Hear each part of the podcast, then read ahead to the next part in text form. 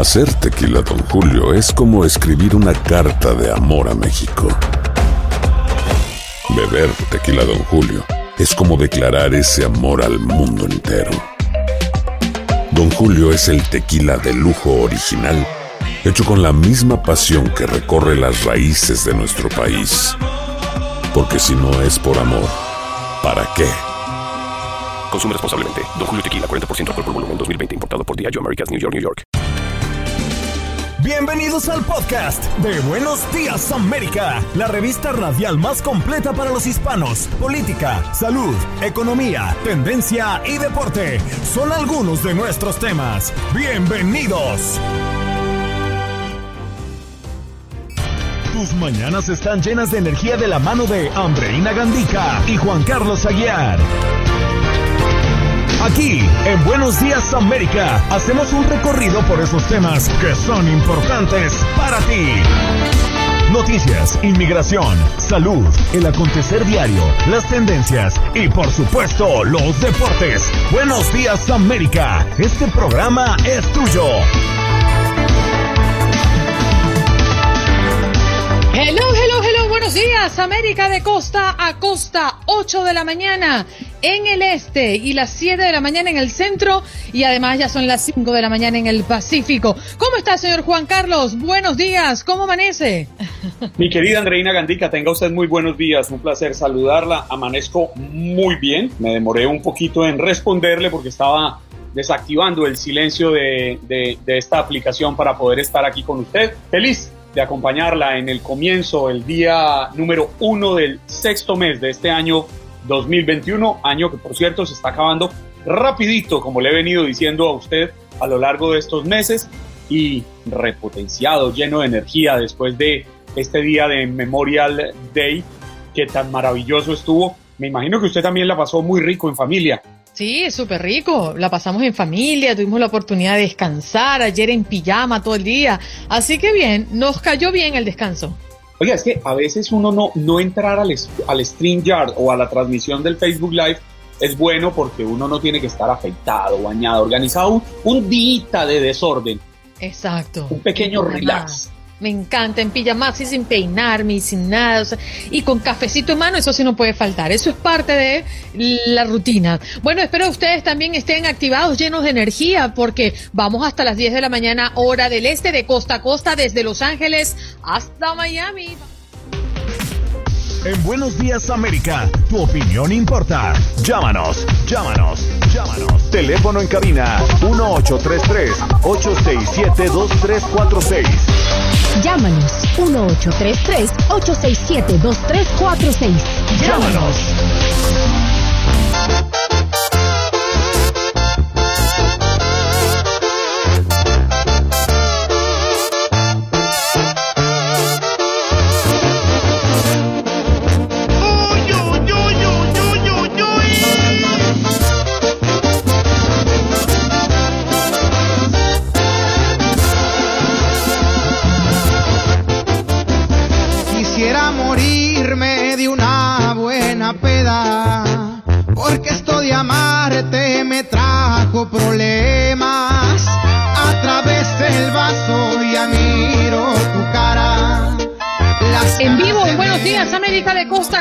Desde Los Ángeles hasta Miami. Y precisamente nos vamos al sur de la Florida a conversar eh, de estos tiroteos que se manifestaron durante este fin de semana. Así que ya tenemos al detective eh, Colomé con nosotros, conectado a través de la línea telefónica. Detective, muchísimas gracias por estar con nosotros. No, gracias a ustedes, ¿cómo están? Muy bien, nosotros horrorizados por lo que ha ocurrido y el verano todavía no comienza en el sur de la Florida. ¿Cuál es el balance que hoy nos puede ofrecer eh, a propósito de estos tiroteos que se dieron en el sur de la Florida? Eh, sí, como vieron, eh, fue un fin de semana extremadamente ocupado. Eh, La ciudad de Miami tuvo su incidente también, donde muchos fueron baleados. eh, y después tuvimos nosotros el que donde dos fallecieron y más de 20 eh, fueron heridos. Obviamente estamos en una situación eh, extremadamente crítica. El, ayer tuvimos una rueda de prensa con la alcaldesa, con el director, que están extremadamente frustrados con esto que está ocurriendo.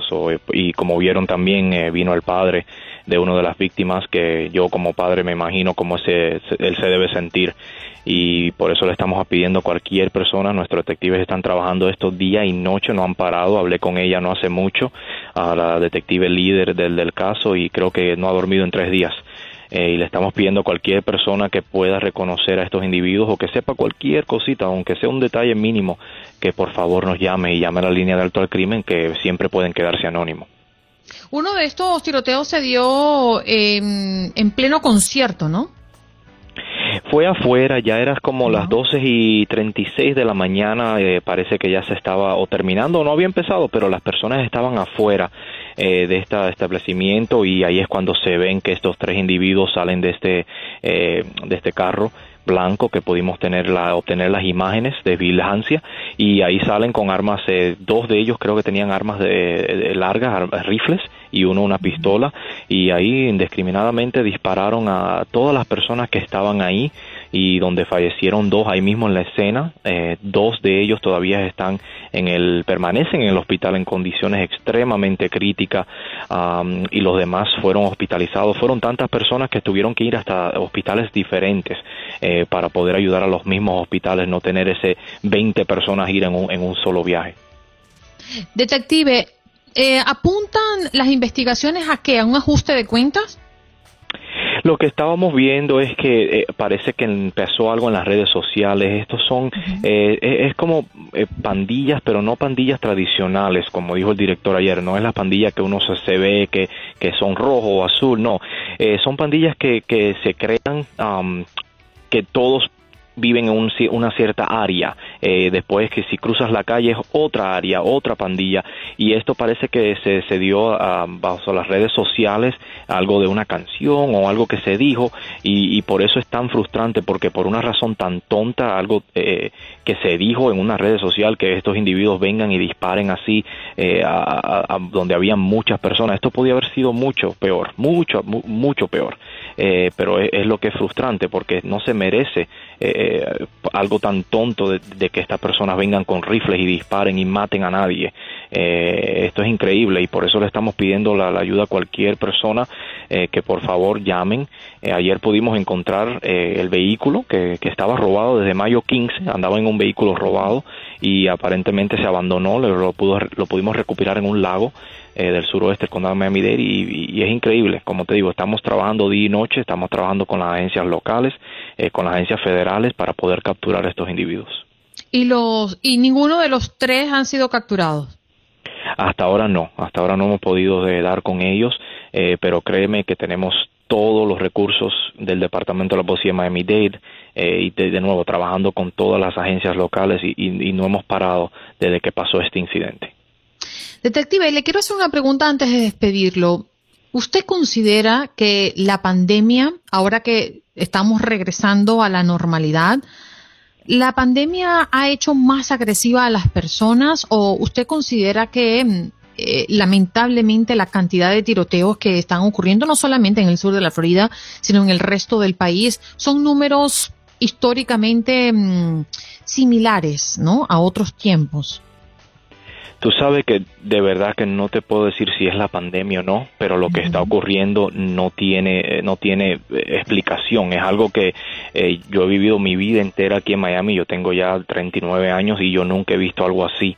y es algo que es bien frustrante. Mis hijos están creciendo aquí en, en esta comunidad y acuérdense que esto le puede pasar a cualquiera. Estos fueron 20 personas que estaban ahí sin sin sin tener que preocuparse de esto. Y la persona no se tiene que preocupar que fue a un sitio a divertirse y que venga alguien y, dispare y, empiece a matar gente. Y por eso le estamos diciendo a todo el mundo que por favor ustedes son nuestros oídos y nuestros ojos afuera. Estos individuos tienen amistades, estos individuos tienen familia, estos individuos eh, tienen gente que los conocen en las redes sociales, por favor llamen a la línea de alto al crimen, no tienen que dar su información, pero necesitamos cualquier pista que nos puedan dar. Detective, ¿usted nos quiere decir entonces que al menos en el sur de la Florida, la comunidad que usted conoce, hoy por hoy es más agresiva? Como dijo el director ayer en la rueda de prensa que tenemos, eh, es un, muy pequeña la población o las personas que están cometiendo estos tipos de crímenes. Esto no representa Miami, pero es, es bien triste lo que está ocurriendo.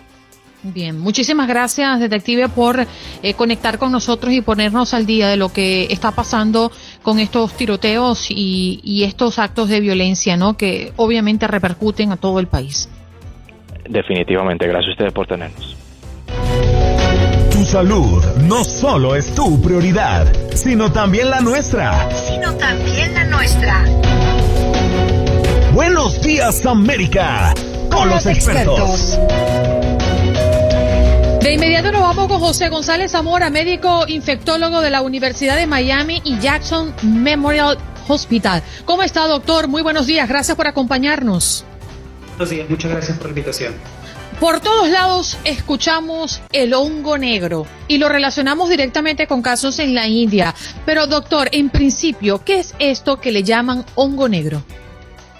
El hongo negro, el nombre científico es la mucormicosis, que es una infección oportunista que se da sobre todo en personas con un sistema inmunológico deprimido y sobre todo eh, podemos mencionar en este caso a las personas con diabetes o personas que tienen trasplante de órganos o que están recibiendo alguna medicina que hace que su sistema inmunológico se encuentre debilitado.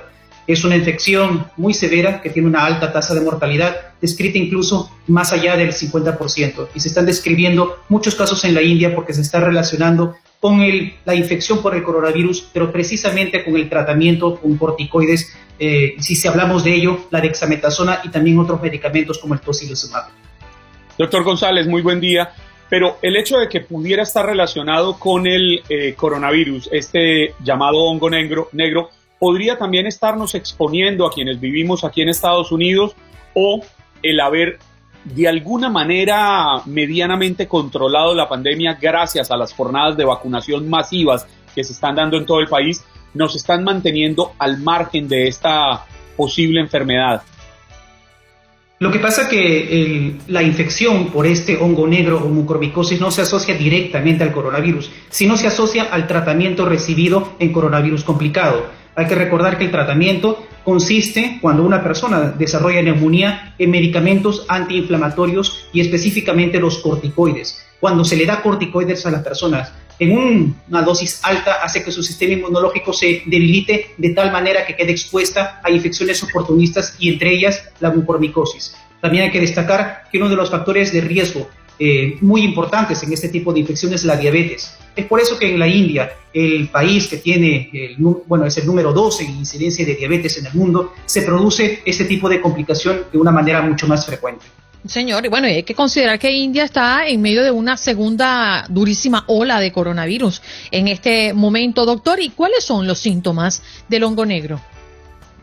Bueno, el hongo negro se transmite por, de forma inhalatoria, se inhala las esporas. Es por eso que se produce una congestión nasal, sangrado de la mucosa nasal, también dolor de cabeza, y ya que invade ciertos órganos, sobre todo los senos paranasales, también puede producir necrosis en estos tejidos. Eh, bueno, si es complicado, este hongo negro puede extenderse a otros órganos como por ejemplo el cerebro y es allí donde produce consecuencias fatales. Sabe que me, me pone a pensar mucho usted porque precisamente anoche para esta entrevista quise leer un poco alrededor del tema y quienes tienen que tomar corticoides, eh, leía que muchas personas eh, lo hacen porque tienen enfermedades relacionadas con artritis reumatoides, enfermedades intestinales, eh, generalmente inflamatorias, por ejemplo, asma, algunas alergias. ¿Por qué entonces no habíamos oído hablar de esta enfermedad tan masivamente como la estamos ah, mencionando hoy en día, producto de lo que está sucediendo en India? Es cierto, pero también hay que destacar que la mucormicosis es una infección que la vemos aquí en Estados Unidos y sobre todo en pacientes diabéticos no controlados, también aquellos que reciben corticoides. La razón por la cual se está, se está observando con mayor frecuencia en India no queda del todo claro. Se está eh, generando la hipótesis que de repente estos sistemas de oxígeno humidificados estarían contaminados con este hongo negro, lo cual haría que las personas, que personas susceptibles puedan adquirir esta infección de una manera mucho más fácil y presentarse complicaciones como las vemos al momento. Tengo dos dudas, doctor. Eh, ¿El contagio del hongo negro es tan elevado como el coronavirus? Es decir, ¿es fácil el contagio? Eh, el contagio es fácil, pero también hay que destacar, porque es un hongo ambiental. De repente lo hemos visto muchas veces en la comida en descomposición, que existe cierto crecimiento de hongo, lo más probable es que se trate del hongo negro o mucormicosis. Lo que pasa es que nuestro sistema de defensa nos va a proteger normalmente contra este hongo. Pero en estas personas susceptibles que han recibido corticoides, que están de repente recibiendo otros medicamentos que debilitan su sistema inmunológico, que también tienen diabetes, estas personas no tienen un sistema inmunológico eh, fuerte para protegerlos contra este hongo. Así que mucho tiene que ver el huésped, la persona y su sistema inmunológico. Mi otra duda radica en algo que leí y a mí me pareció tan extraño, dije, no, hay que preguntárselo al doctor, porque hablaban de que algunos pacientes solo habían podido ser salvados de este hongo negro al extirparle un ojo. ¿Qué cosa es esta, doctor? Es cierto, eh, lo que pasa es que este hongo negro mucormicosis ataca los vasos sanguíneos y produce necrosis o muerte de los tejidos a los cuales afecta. Como mencionamos, la puerta de ingreso normalmente es por las vías respiratorias y puede extenderse tanto a los senos paranasales, a los ojos y al cerebro. El tratamiento de este hongo, ya que produce esta necrosis o muerte de los tejidos, es la remoción de estos tejidos muertos. Es así que cuando se extiende de esta manera, hay que simplemente remover tejidos, incluido el tejido ocular, para poder salvar a la persona. Conjuntamente también se hace tratamiento con medicamentos muy potentes como la anfotericina, que es un antimicótico de amplio espectro. Pero extirparle el ojo, eh, eh, eh, ¿es una pérdida del ojo? Exacto, hay casos tan complicados que se tiene que llegar a extirpar el, wow, qué impresionante. ¿Y cómo podemos determinar cuáles son los primeros síntomas para alguien que sepa que fue tratado con, con el corticoide y que estuvo en un avanzado estado de gravedad o de complejidad con el coronavirus y que sienta temores, que nos esté escuchando? ¿Cómo puede identificar que el hongo negro lo está atacando para que pueda acudir inmediatamente a su médico? Sí, ah, antes de ello quisiera primero destacar que es una infección muy rara, muy poco frecuente aquí en Estados Unidos y se produce aproximadamente dos casos por millón de, habitantes. Así que yo creo que es muy importante que las personas sepan los síntomas, pero tampoco irse al extremo de que cualquier síntoma pueda alertar de este hongo negro. Interesante lo ah. que dice para llevar una, voz de aliento, una voz de calma. Exacto, pero habiendo dicho esto, hay que considerar que el hongo negro es una infección que ingresa por las vías respiratorias, así que la persona lo primero que podría sentir es una congestión nasal. Algunas personas tienen sangrado de la nariz, eh, dolor de cabeza, pérdida de la visión eh, y bueno, también los tejidos eh, dermatológicos, la piel prácticamente pierde su coloración y se vuelve una coloración negruzca. Esto quiere decir que los tejidos se están muriendo. ¿Pero toda la piel o es zonificada? Eh, no, eh, inicia con las vías respiratorias, me refiero a la cavidad nasal, también se extiende a los ojos y puede producir también necrosis de esa, de esa área afectada. Yo, yo, creo que la respuesta es obvia, ¿no? Pero de igual manera se la voy a hacer, doctor. ¿Por qué en India? ¿Por qué los casos son numerosos en India? Bueno, yo creo que es un conjunto de factores pero también me parece que necesitamos más investigación para saber exactamente por qué India es la zona más afectada. Lo que se dice es que estos sistemas de oxígeno humidificado estarían contaminados ya con este hongo y claro, la persona tendría más exposición a una cantidad más alta de este hongo. Pero también se, está barajando la idea de que en India de repente se utilizan este, otros productos provenientes del ganado vacuno, ya que es, una, es un animal sagrado y hay que recordar también que el estiércol de la vaca también podría contener este tipo de hongo. Así que existe cierto estudio o asociación entre estos factores y la explicación de por qué en India se están produciendo tantos casos de este hongo. Doctor, muchísimas gracias por esa gran explicación que nos ha venido a ofrecer y a toda la audiencia de Buenos Días América. Ha sido un gusto, hasta luego. Hasta luego. El doctor José González Zamora, médico infectólogo de la Universidad de Miami, de Miami y Jackson Memorial Hospital, acá con nosotros en Buenos Días América. Y usted, si quiere eh, interactuar con nosotros a través de nuestra línea telefónica, puede hacerlo en nuestro número en ah, cabina. Yo, se lo tengo, yo se lo tengo. Ah, venga, venga. Mire, es el 1833-867-2346 en Buenos Días América. América. Tu opinión importa. Nuestras redes sociales. Facebook. Buenos Días AM. Tu opinión importa. Instagram. Buenos Días América AM. Buenos días. Días América AM. Tu opinión importa. Nos vamos de inmediato a nuestra próxima invitada, nuestro próximo tema, que ya lo tenemos sobre la mesa y le damos la bienvenida a Clarisa Martínez de Castro, vicepresidenta de adjunta de Unidos US. ¿Cómo estás, eh, Clarisa? Gracias por estar con nosotros. Al contrario, gracias a ti y muy buenos días. Buenos días. Biden aprueba proyecto de ley contra delitos de odio relacionados con la pandemia. ¿Qué quiere decir esto, Clarisa? Bueno, en primer lugar, es una respuesta al incremento de crímenes de odio que hemos estado viendo, sobre todo contra la comunidad asiática americana, debido a los estereotipos que hay que ha causado lo del COVID y algo de fuego que fue atisbado por el presidente anterior, que decía que era un virus chino. Y fíjate, tanta ignorancia que empezó gente aquí en este país a atacar a gente que veía si, si, la ve que es asiática. Es increíble. Clarisa, eh, perdón. Clarisa, sí. Clarisa, eh, sí, pensé que la había confundido con Marisa porque el nombre es parecido a nuestra siguiente invitada. Eh, Clarisa, hay unas cifras que nos permitan determinar cuánto ha aumentado este ataque a los asiáticos a lo largo de este un poco más de un año que llevamos de pandemia que nos permita dimensionar de qué forma esta comunidad, este segmento de la población que lleva tantos años en Estados Unidos ha sido tan atacado?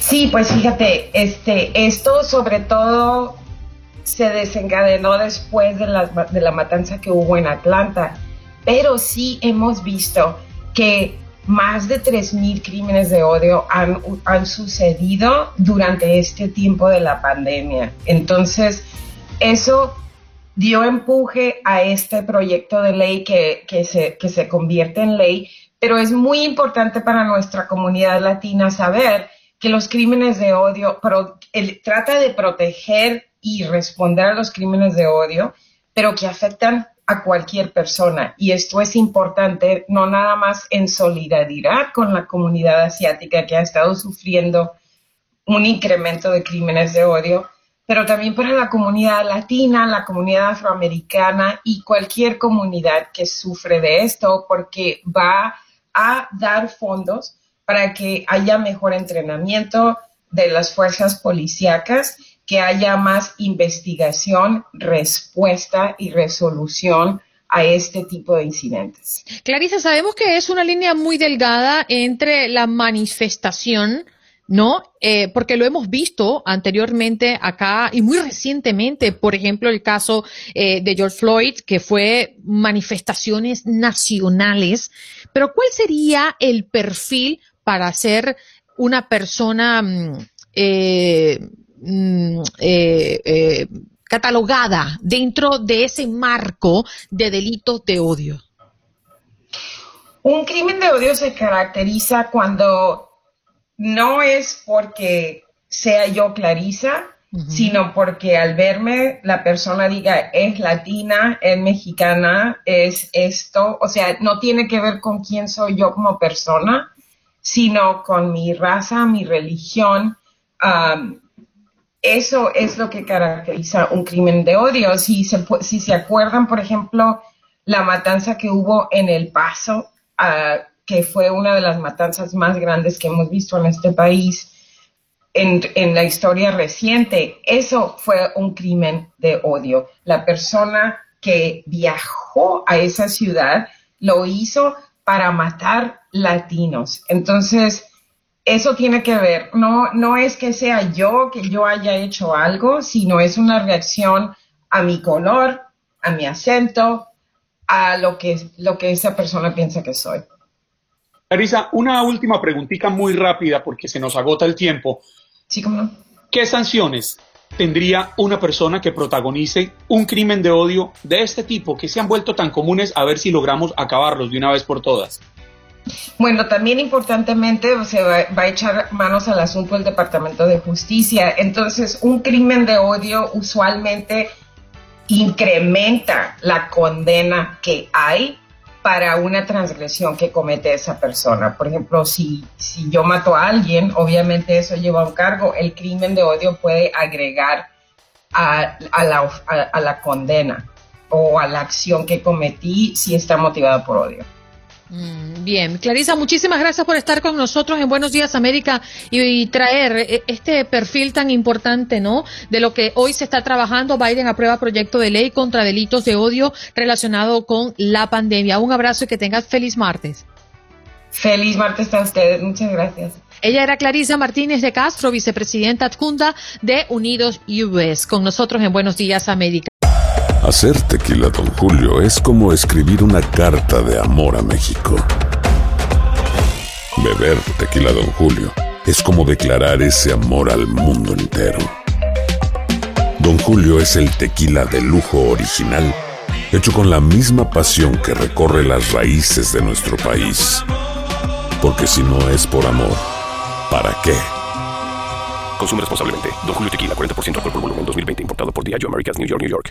Ahora nos vamos con nuestra próxima invitada y es que hoy es un día muy especial. Tan especial porque es primero de junio y hoy en las pantallas de Univision estamos listos para disfrutar de este estreno si nos dejan. Y es por ello que hoy está con nosotros Mayrín Villanueva. Mayrín, hola, muy buenos días. Hola, ¿cómo estás? Buen día. Aquí estaba haciendo un huequito aquí al Alexis. Alexis, adelante, bienvenidos. Qué bonito verlos, ¿no? Y sobre todo un día tan especial como hoy, cuando estamos a la espera a través de las pantallas de Univisión, si nos dejan. Mayrín, comienzo contigo. La expectativa de esta historia que de entrada se ve muy atractiva. La expectativa ya es una realidad y es que va a ser una historia esperada y llena de amor, de mucho gozo. Entonces estoy segura de que la van a disfrutar tanto como nosotros la estamos disfrutando al hacer y también tanto como, como hemos gozado desde las lecturas. Es una historia perfectamente bien trazada, bien hecha, bien actuada. Alexis Ayala, por allá lo estamos viendo. Un saludo muy especial. Alexis, qué bonito verte acá otra vez. Bienvenidos con la familia de Univisión. Y además una historia que está dentro del marco de serie o de novela o porque ahora con tantas opciones uno quizás no logra definir, ¿no? Pero indudablemente una historia enmarcada en qué, Alexis. Pues mira, es un melodrama eh, la manera en la que está hecha podría ser un híbrido en el que se podría pensar que el formato es una teleserie, pero la estructura de la historia muy bien escrita por Leonardo Padrón es un melodrama, estamos muy bien producidos por el señor Bardazano, de verdad increíble que ha generado un ambiente, te lo puede decir Mayrín y todo, eh, muy cálido entre todos nosotros, la dirección que tenemos del señor Luis Manso, de, de Pavel Gordo, de eh, Carlos Coque, es sensacional cómo nos han llevado a, tener este, este tono en donde el, público va a poder realmente de repente decir, ah, caray, esto es lo que nos sucede a todos en la vida misma, ¿no? Y los engaños que se dan y las traiciones que se dan de repente en la novela, pues no es que un hombre traicione o una mujer traicione, en eso no, no tiene género, ¿no? Y ahí es donde la historia corre y todos los personajes se entrelazan en, historias maravillosas. No hay un personaje que esté de eco nada más. Sí, todas las historias, todas las los personajes tienen una historia alterna, entonces eso es lo que la hace más dinámica. Aparte es una historia que no es larga, y cada capítulo es igual de importante, igual de, que te mantienen, que aunque sea un aunque sea un melodrama, que no es como las series que terminan y quieres seguir viendo el siguiente siguiente, o sea, aquí es una telenovela que, que está tiene una calidad como si fuera una serie. Dígame, Alexis, a usted en, Si nos dejan le va a tocar eh, un papel un poco difícil que de pronto va a recibir la crítica de las mujeres. ¿Cómo, cómo va a ser para que las mujeres que se lo encuentren en la calle no empiecen a decirle, oiga, usted es mucho y un poco de cosas Oye, que vienen allí. Por favor que me lo digan, porque si eso no sucede, algo no estuvo bien, ¿sabes? Pero te voy a decir algo del personaje de Sergio Carranza. No, no por, no por ser la parte antagónica o, la parte que, que, que, rompe con su esposa, que es Mayrin, el personaje de Alicia, es que haga las cosas porque es malo. Él cree que es correcto lo que está haciendo es una persona muy básica, muy egocéntrica, que lo que quiere es tener, quiere tener su familia, pero quiere tener su amante y quiere tener éxito y, y se va en, en, en se basa en estas cosas de posesión, no realmente de, de admiración o de amor o de, o de compenetración. Y, y, bueno, le tocó a, a, Alicia de repente pues darse cuenta y encontrarnos en una circunstancia no un tanto agradable generado por el personaje de Scarlett Gruber que es este Julieta Lugo. Si nos dejan allí, veremos a Alicia, que además va a ser este, este otro despertar emocional en la audiencia, ¿no? Pobre Alicia, este hombre que le lleva montando los cachos y los cuernos tres años, ¿no? ¿Cuántos? No fácil eso. Tres años, ¿no sabía ese chisme? No, no, no, no, pero. Antes de... ¿Cómo hace uno para montarle los cachos a una mujer tan hermosa? Así son de burros. Así son de... Buscándose otra igual de hermosa y, y la mitad de, de, de, de la que soy yo. Porque es, que es, es, lo que dice Alexis, es un personaje tan básico y es que a veces los seres humanos somos tan básicos que no le damos la importancia realmente a lo que tenemos a la mano. Ya está ahí, ya es parte de, entonces se le pierde el interés y vamos a buscar en otro lado. Y esa, ese despertar de Alicia que también va a ser algo que muchas mujeres sin darse cuenta, porque es algo que, que no te das ni cuenta de cómo dejas pasar una vida y nunca te volteaste a ver qué es lo que le pasa a Liz. Entonces, finalmente, todo el público se va a sentir espejeado, va a haber una luz de esperanza. A lo mejor van a haber muchos que van a mandar a volar al que le anda poniendo los cachos durante cinco o seis, porque hay gente que así dura, ¿no? Tiene una vida entera y tiene dos familias y, y la esposa se hace de la vista gorda por miedo que eso es lo que nos pasa muchas veces. Digo, también aquí no es cuestión de género, también muchas mujeres hacen lo mismo a los hombres, pero es un despertar para todos y darse cuenta que aparte sus hijos tampoco estaban en, en, en, el lugar donde ella pensaba que estaban, que ella pensaba que era una familia perfecta y de repente de la noche a la mañana darte cuenta de que tú misma no estabas siendo una persona honesta contigo. La pregunta va para los dos porque sabemos que no vivimos tiempos difíciles y que una producción como esta no se monta en dos semanas. Han tenido que trabajar eh, en medio de la salida de la pandemia. ¿Cómo ha sido? ¿Qué ha significado este reto profesional para ustedes en medio de unos tiempos muy difíciles? Ah, bueno, ha sido un regalo de Dios, yo creo, para todos, de verdad eh, el poder estar activos, el poder hacer lo que nos gusta, con, con, todos los cuidados que tenemos por parte de Televisa, por parte de la producción del señor Bardazano, y cada uno individual, cada uno nos tenemos que cuidar, pero la verdad es que nosotros nos dedicamos al entretenimiento y poder entretener a la gente es maravilloso, pero también llevar comida a tu casa es sensacional y hay que darle gracias a Dios por eso y, y, les va a gustar mucho lo que estamos haciendo. No ha habido una persona en este proyecto que no haya dado su mejor esfuerzo, que de verdad no esté consciente de, de, la gran oportunidad que tenemos de estar activos y lo van a ver en la pantalla. Ha sido sensacional. Para mí fue un regalo. Para mí Para fueron mí unos sub y bajas de estar aquí sensacionales, pero aquí estoy y qué mejor que que me tocó con Mayrin. Es, es la cuarta claro, vez que trabajamos juntos. Ya sé, pero Sergio es un tarado. bueno, definitivamente, además, les voy a decir en nombre de la audiencia que es también muy gratificante, muy refrescante el poder verlos de nuevo en un nuevo proyecto, el tener la oportunidad de, a través de las pantallas de Univisión disfrutar de su talento y, y que no se malinterprete de la veteranía que tienen ustedes dentro de la actuación. La verdad es que caras nuevas vemos y nos da mucha satisfacción, pero cuando vemos mm, actores y actrices como ustedes, pues mm, decimos, allí están los que nosotros conocemos, identificamos como un buen trabajo en la escena. Muchas gracias por estar con nosotros y hoy, primero de junio, estamos de fiesta en Univisión. Mayrin, gracias, Alexi, un abrazo. A ustedes. Ahí nos estaremos viendo. 9 de la noche, 8 no, centro. No, no, no nos los perderemos por favor, porque de verdad se van a llevar una muy grata sorpresa de lo bien hecha que está esta novela. Gracias. Bendiciones. Ayer, Bendiciones.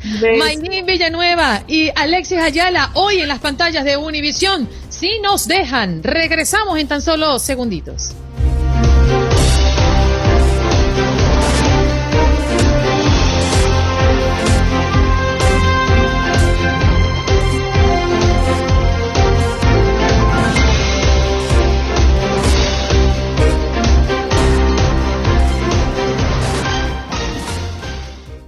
Como todas las semanas, pues recibimos al consentido Raúl Painberg y siempre pues prepara una editorial interesantísima. Hoy y en este preciso momento escuchamos a Raúl Painberg. Muy buenos días, Andreina y Juan Carlos. Me da mucho gusto saludarlos esta mañana de martes.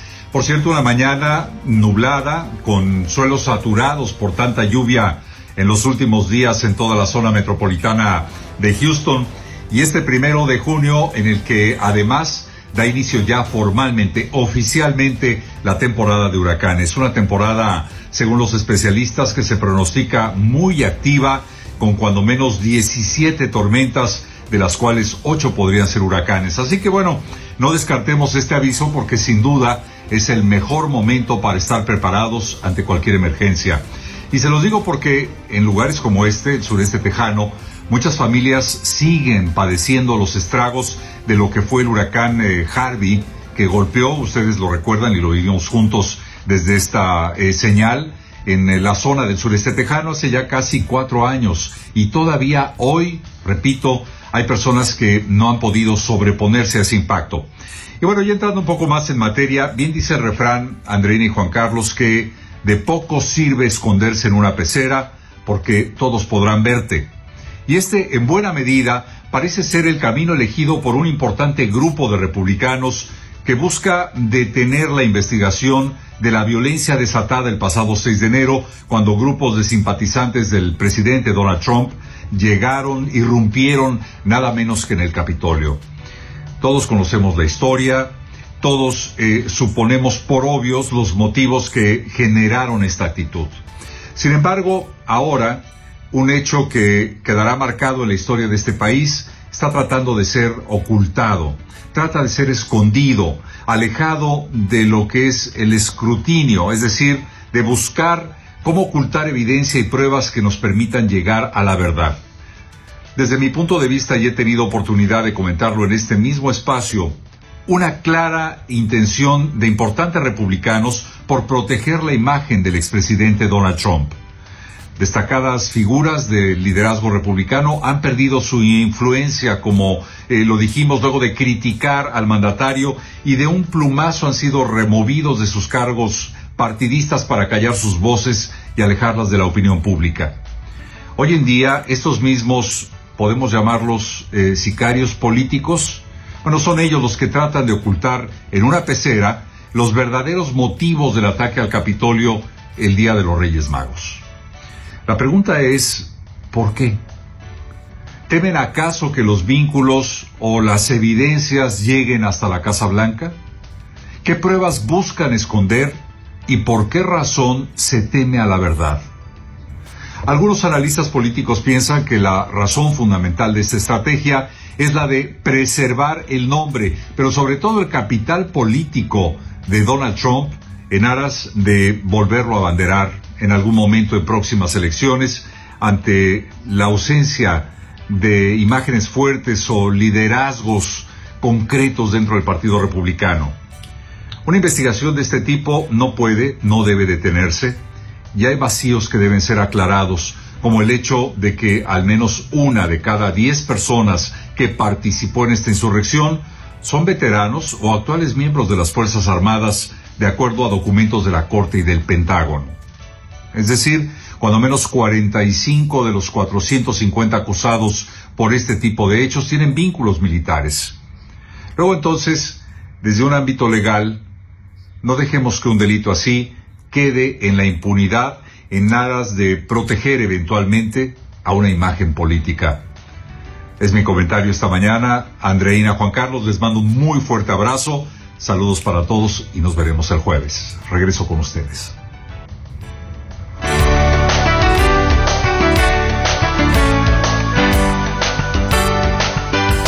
Abrazo a Raúl Peinberg que hoy pues nos trae este análisis interesantísimo, pero no olvidemos que hubo decenas de investigaciones eh, federales y muchos de los asaltantes fueron encarcelados o enfrentan en este momento cargos. También durante el juicio político contra Trump se llevó a cabo una investigación y reconstrucción también de los hechos por parte del plantel de administradores, mm, todos demócratas. Además, hay dos comités del Senado, el de reglas y el de seguridad nacional, que investigan las fallas de seguridad que hubo en ese momento, pero son investigaciones eh, acotadas, ¿no? Y la comisión que buscan formar eh, con un acuerdo bipartidista, en cambio, bueno, tiene un espíritu mucho más amplio. Fue acordada por el presidente del Comité de Seguridad Nacional de la Cámara Baja, el demócrata Bernie Thompson, y el miembro de mayor rango republicano John Carter. Así que es parte de las investigaciones que se han hecho y que siguen en curso a propósito de lo ocurrido en el Capitolio, Juan Carlos. Sí, Andreina, el problema es que mientras existan personas que siguen negando el hecho de que se presentaron ataques violentos el pasado 6 de enero en el Capitolio, pues va a ser muy difícil que estas investigaciones puedan avanzar, porque de entrada están cerrando la posibilidad precisamente a que se adelanten unas investigaciones exhaustivas que permitan determinar responsabilidades. Yo creo que es lo mínimo que se espera en un Estado de Derecho como es el, el, Estado de Estados Unidos, en el cual hay unas normas que deben ser cumplidas y donde se deben investigar los hechos delictuosos y quienes tengan responsabilidades deben pagar y responder por ellas, independiente de si pertenecen a un partido o no, independiente de si son poderosos o no son poderosos, yo creo que hay que hacer cumplir las leyes y hay que hacer cumplir la justicia para que se sienten precedentes y se evite que situaciones como estas se repitan. En Buenos Días América, tu opinión importa. Llámanos, llámanos, llámanos. Teléfono en cabina 1833-867-2346. Llámanos 1833-867-2346. Llámanos. Las opiniones emitidas por los oyentes en este espacio son personales. Univisión, TUDN Radio y Buenos Días América no se hacen responsables por los comentarios emitidos por los oyentes. Me encanta cuando la, audiencia está lúcida. Por aquí dice, a ver, al Carmelo Franco, ¿por qué no comentan del mejor equipo de grandes ligas, los Rays de Tampa Bay? Y es que ayer le ganaron a los Yankees. No, no, no, no me malinterprete cuando me río, ¿eh? Porque entonces ahora comienza la sensibilidad, te estás riendo de la desgracia de los Yankees y todo. No, no, no. Usted tranquilo. Simplemente le estoy diciendo a nuestro oyente Franco que sí, tiene razón. Ayer los Rays de Tampa Bay venció 3 por 1 a los Yankees y por ahí andan los fanáticos, los yanquistas, adoloridos, golpeados. Eh, no voy a caer en materia deportiva porque vamos a hablar si nos dejan. Sí, señor, de esto que ya se estrena tan prontito como hoy, primero de junio, a través de las pantallas de Univisión. Y para ello tenemos a uno de sus caras visibles en esta maravillosa propuesta que Univisión está colocando en sus pantallas. Gracias por estar con nosotros, Marcus Ornegas. ¿Cómo te sientes? Hola chicos, ¿cómo están? Muy buenos días a toda la gente que nos está viendo. Eh, muy contento, muy emocionado con el gran, el gran estreno que tenemos hoy de Si nos dejan por Univisión 98 Centro.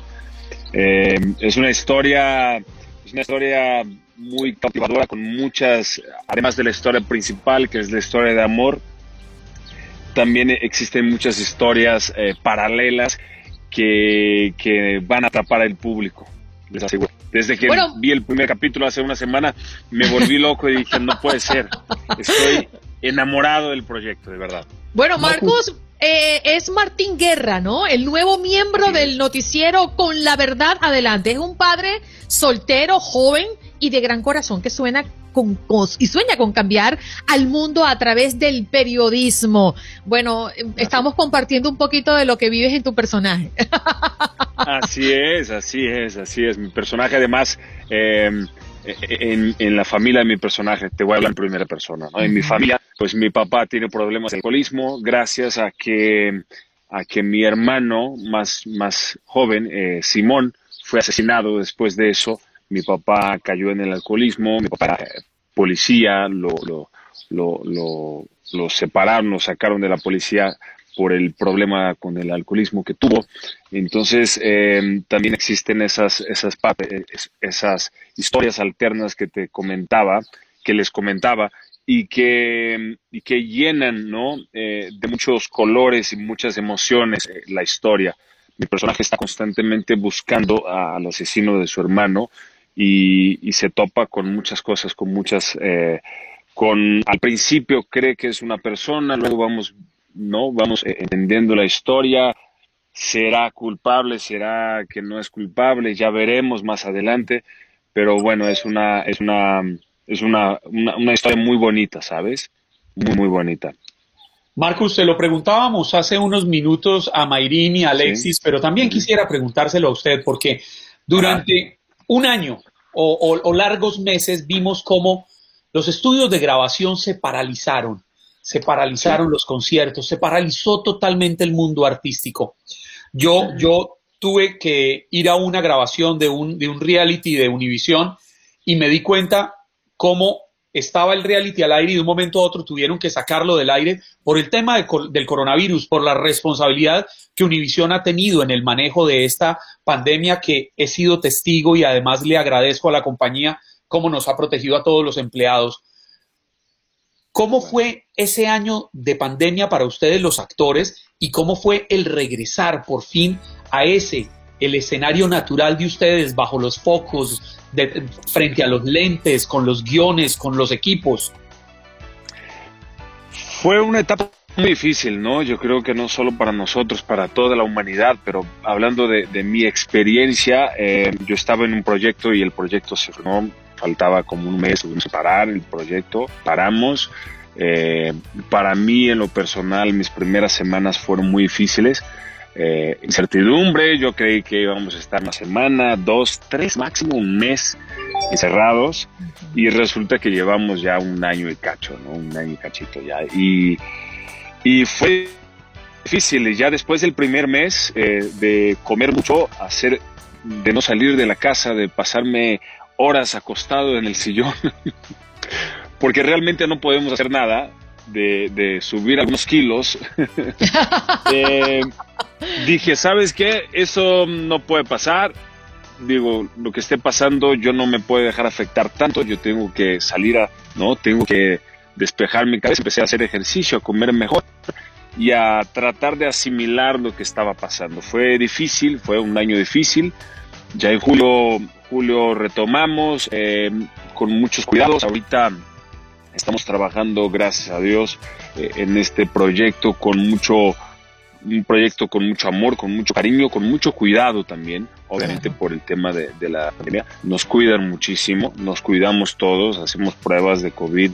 Eh, una o dos veces a la semana más o menos y, y, nos hemos estado cuidando todos y afortunadamente nadie ha salido positivo hasta la fecha y así será. Qué alegría. Qué alegría y qué tranquilidad, ¿no? Para continuar produciendo esto que usted va a ver a, través de las pantallas de Univisión si nos dejan. Y vamos a unirnos también en esta transmisión con dos eh, personajes más. Eh, a ver, a ver, a ver si los tengo por aquí, creo que sí. Ahora sí, a ver, no te estoy viendo la carita. Isabel Burr, que es Yuri Carranza, es una mujer que quiere brillar en un mundo liderado por los hombres y está a punto de enfrentarse al caso más importante de su vida. Y Alex Perea, que es el cholo, un joven que se ve acusado injustamente por un asesinato que no cometió. ¿Cómo está? Muy buenos días. Muy buenos días, muy bien, gracias. ¿Ustedes qué tal? Muy bien. ¿Esa preciosa habitación forma parte de la producción? Sí, este es el camerino de Julieta. A ver, háblanos un poco, Isabel, de tu personaje y de esta historia maravillosa que estaremos disfrutando a través de las pantallas de Univisión a partir de esta misma noche. Sí, qué emoción, ya faltan horas. Pues mira, Yuri Carranza es la hija mayor de los Carranza, de Sergio y de Alicia.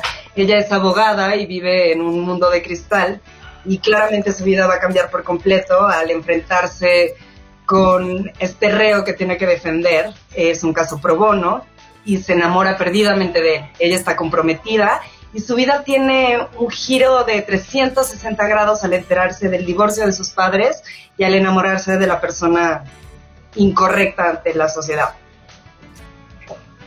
Por, por, por, no decir esos estigmas en los que terminamos envueltos siempre en la vida por señalamientos, que usted muy bien dice, hace la sociedad. Exacto, lo que la sociedad impone, lo que la sociedad dice que está bien o mal, las clases sociales. Y finalmente el amor no tiene barreras, no tiene límites, no tiene, no tiene clases, no tiene edad. Y de eso hablamos mucho en la novela, de todos estos estigmas con los que hemos crecido y que la sociedad, eh, que la sociedad nos ha impuesto durante tanto tiempo. Mm. Alex, como cholo te están acusando de algo que no hiciste.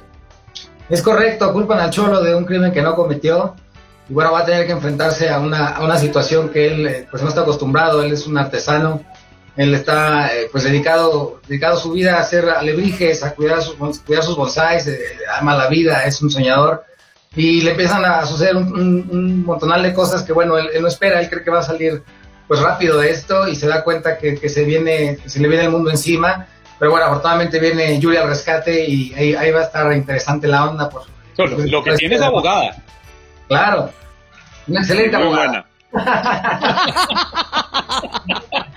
Termino defendiendo la mitad de la novela, ya verán. Bueno, yo no sé por qué Marcus levanta la ceja así, pero como que la cosa se pone interesante. Sí, sí, sí. No, en, en, teoría, en teoría al principio lo acusan de un asesinato, el asesinato de mi hermano, ¿no? Entonces, por eso suceden cosas, ¿no? Interesantes durante la historia. A ese es el crimen que usted como periodista se dedica a investigar. Así es, así es. Ya estamos entendiendo. Y esto se pone sabroso porque queda ahí como muchas cosas al aire, ¿no? Que usted podrá entender a partir de hoy a través de las pantallas de Univision. Bueno, Marcus y también eh, Isabel y Alex, por favor inviten a la audiencia para que esta noche se den cita. Isabel, por favor. Adelante. Bueno, faltan horas para el estreno de Si nos dejan. Es un proyecto lleno de amor, lleno de pasión, lleno de historias increíbles que la gente va a poder conectar con ellas. No se vayan a perder si nos dejan hoy a las 9 de la noche, 8 Centro. ¡Qué emoción! Disfrútenla mucho, por favor. Con palomitas. Con claro. todo lo que quieran, pero disfrútenla. Palomitas, la soda, el cafecito, una copita de vino, lo que sea, pero hay que estar por con favor. ustedes. Aunque así es martes, es, yo es. me apunto con la copita de vino. Me apunto, me apunto. bueno, muchachos, fue un placer tenerlos en Buenos Días América. Ahí escuchaban a Isabel Burr, está con nosotros como Yuri Carranza, su personaje Alex Perea como Cholo y además, pues qué bonito escucharte Marcos y otra vez verte de nuevo a través de, de acá, de esta pantallita. Lo vamos a disfrutar. Por aquí dice, muy guapo el invitado. Liliana te tira piropos. Marcos. Muchas gracias, Liliana. Un beso. Un beso a nuestra querida Liliana que se está viendo y oyendo. Cuídense, muchachos. Feliz beso, día chicos. para ustedes. Éxito. Gracias, igual. Gracias. Gracias.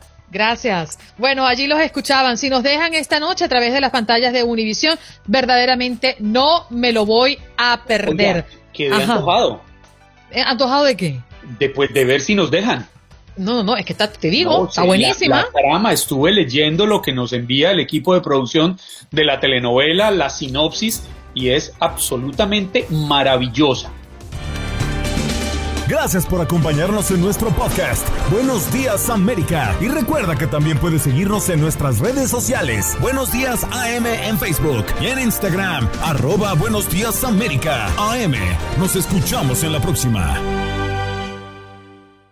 Boost Mobile tiene una gran oferta para que aproveches tu reembolso de impuestos al máximo y te mantengas conectado. Al cambiarte a Boost, recibe un 50% de descuento en tu primer mes de datos ilimitados. O, con un plan ilimitado de 40 dólares, llévate un Samsung Galaxy A15 5G por $39.99. Obtén los mejores teléfonos en las redes 5G más grandes del país. Con Boost Mobile, cambiarse es fácil. Solo visita boostmobile.com. Boost Mobile, sin miedo al éxito. Para clientes nuevos y solamente en línea, requiere AroPay. 50% de descuento en el primer mes requiere un plan de 25 dólares al mes. Aplican otras restricciones. Visita Boost Mobile.com para detalles.